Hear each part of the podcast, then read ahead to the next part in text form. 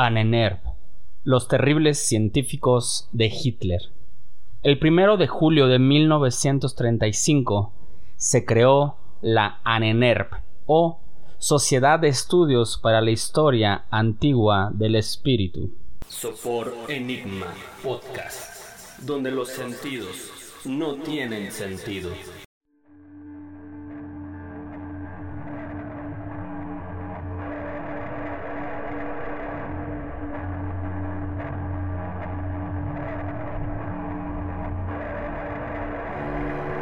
Por aquella época, Hitler ya había sido nombrado canciller de Alemania y el partido nazi dominaba toda la política del país. Sin embargo, el Führer quería enfrentarse al mundo y sabía que necesitaría varias cosas, toda la ayuda necesaria para vencer, ya fuera usual o paranormal, y, sobre todo, que la sociedad aceptara el nazismo como una creencia indiscutible. Ambas tareas serían encomendadas a esta nueva secta paracientífica. El encargado de crear la NENERP fue uno de los miembros del partido obsesionado por el ocultismo, Heinrich Himmler, comandante en jefe de la SS nazis, un cuerpo de soldados de élite dedicados entre otras cosas, a la protección de Hitler.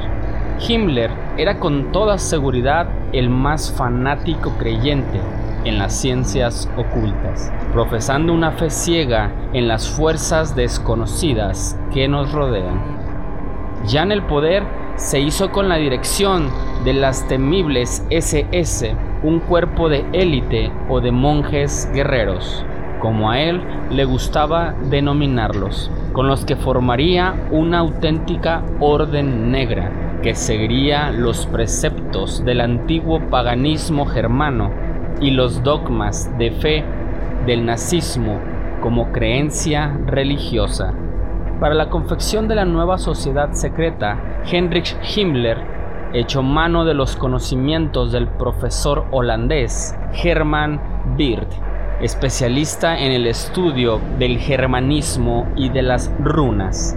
Él y Himmler escogieron un símbolo rúnico que significaba vida para la creación de la sociedad ocultista que llevaría como nombre Anener, la cual se dedicaría al estudio e investigación de diversas materias del conocimiento, rastrear el origen de la raza aria y buscar tesoros ocultistas alrededor del mundo para su resguardo y uso a modo de arma.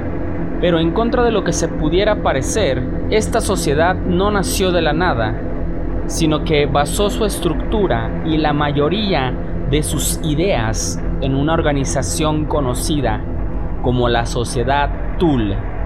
Este grupo, que estuvo operativo desde la primera década del siglo XX hasta la creación del grupo Anenerb, destacó porque contaba con un líder que se autodenominaba el precursor del anticristo. Un joven Adolf Hitler pasaría a formar parte de esta organización una tarde de 1922. Para entrar, se decía, se debía facilitar una fotografía que el gran maestre examinaba para descubrir en los rasgos antropométricos huellas de sangre extranjera. Asimismo, tenían que jurar pureza de sangre hasta la tercera generación.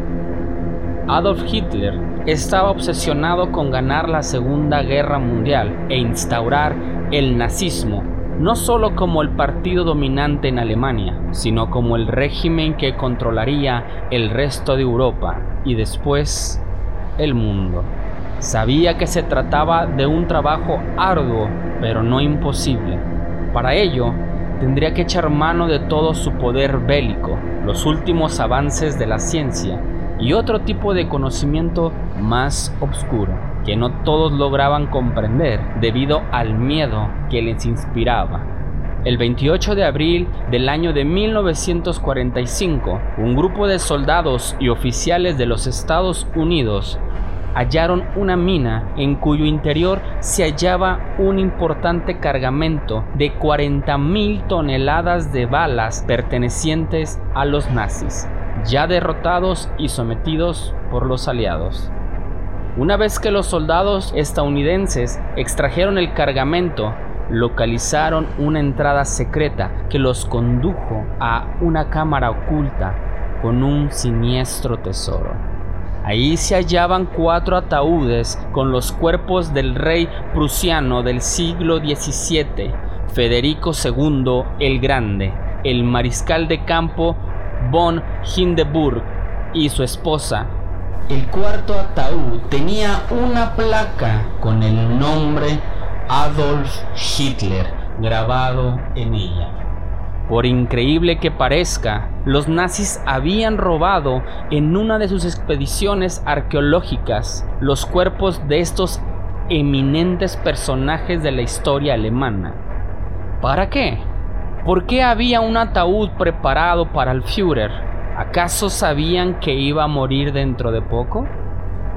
Fue en 1950 cuando un artículo aparecido en la revista Life levantó la polémica en torno al supuesto uso que se le daría a los cadáveres. Y cito, los cadáveres debían ocultarse hasta algún movimiento futuro cuando su reaparición podría ser sincronizada por resurgentes nazis para despedir a otra generación alemana que se levantaría y conquistaría de nuevo.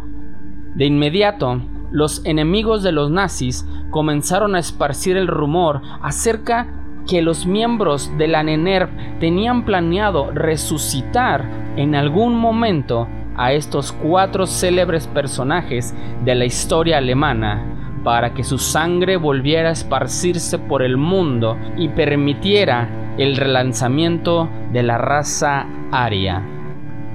Las polémicas acciones de la NENERV y su gusto por los temas de índole esotérica y sobrenatural permitieron que esta teoría cobrara sentido para muchos. Además, hay que tomar en cuenta los experimentos que los nazis y la NENERV llevaron a cabo en los campos de concentración, en especial en el de Kau donde probaban los límites de resistencia del cuerpo humano y la mejor manera de devolver la vida a un muerto o aliviar a un moribundo para pensar que las sospechas pudieran ser ciertas. Sin embargo, por lo que destacaba esta secta era por su particular forma de hacer justicia en las calles de Baviera su sede principal. Solo entre 1918 y 1922 se contabilizaron 354 crímenes y asesinatos políticos. Las fuerzas de seguridad estaban siempre al corriente de esta justicia paralela. Y es que muchos de los oficiales de la policía eran adeptos de la sociedad Tul. Además, también se daban muchos casos de personas desaparecidas, siempre en extrañas circunstancias. Y entre estos individuos, la mayoría de los cuales eran judíos o comunistas, debemos buscar a las víctimas de los sacrificios que fueron asesinadas en rituales de magia astrológica. Heinrich Himmler, sí, el mismo que alcanzó el rango de sombra de Hitler, jefe de las atroces SS, el mayor antijudío del círculo del diablo, como se le conocía al entorno del Führer, y el más fervoroso impulsor de los campos de exterminio. Pero la sociedad Tul, sus ideólogos y sus asesinos necesitaban, o creían necesitar, una organización tentacular, edificios, secciones, filiales, y planes tan macabros como su ideología. Y la tuvo. Nació el primer día de julio de 1935. Se llamó la Nenerv, una secta secreta cuyo fin cumbre era crear la nueva religión y destruir el cristianismo. Créase o no, la ANENERV llegó a tener 43 departamentos de historia antigua del espíritu, alfabeto rúnico, símbolos, tradiciones populares, arqueología germánica, esoterismo y la veneración al Atul, cuyo líder se proclamaba como precursor del anticristo. Hitler se afilió oficialmente a esta secta en 1922 y luego de que sus rasgos faciales fueran examinados en busca de algún signo de impureza racial, solo se aceptaban aquellos que podían demostrar pureza de sangre aria hasta la tercera generación. Pronto y a la vera de Himmler fue creciendo Hitler, jefe del departamento de esoterismo, y según su jefe, un sabio maestro de todo lo paranormal, la figura más importante después de Hitler. Si Alemania ganaba la guerra, será el sacerdote supremo de la nueva religión y Hitler su divinidad encargada, digamos un papa y Dios. En el marco de los denominados juicios de Nuremberg, a los criminales de guerra nazi tuvo lugar el denominado Juicio de los Médicos, que comenzó el 9 de diciembre de 1946. Un tribunal militar internacional, integrado por jueces de los cuatro países aliados, Estados Unidos, Gran Bretaña, Francia y Unión Soviética, juzgó a tres oficiales y 20 médicos bajo la acusación, entre otros cargos, de crímenes contra la humanidad incluyendo la ejecución de experimentos médicos en prisioneros de guerra y civiles de países ocupados y de la propia población civil alemana. Se oyeron a 85 testigos y se analizaron 1.471 documentos y 11.538 páginas de transcripciones. El tribunal condenó a muerte el 20 de agosto de 1947 a siete de los acusados. Nueve fueron sentenciados a penas de prisión y los otros siete fueron absueltos. Las fuerzas especiales del ejército nazi fueron creadas basándose en sus creencias ocultistas.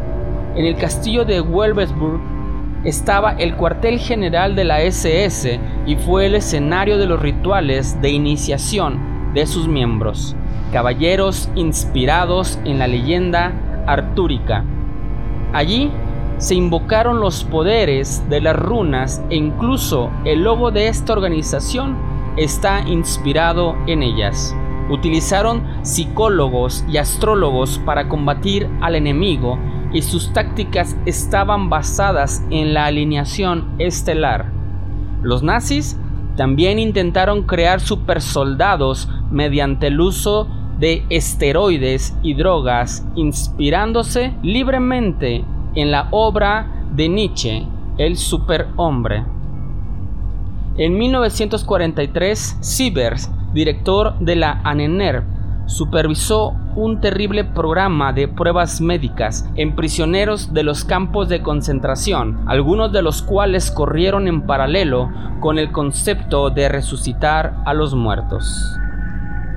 Había tres categorías principales de los experimentos médicos no éticas realizadas por científicos nazis, la mayoría de los cuales se hicieron bajo la supervisión de Sievers y la ANENER la primera categoría era la prueba de supervivencia.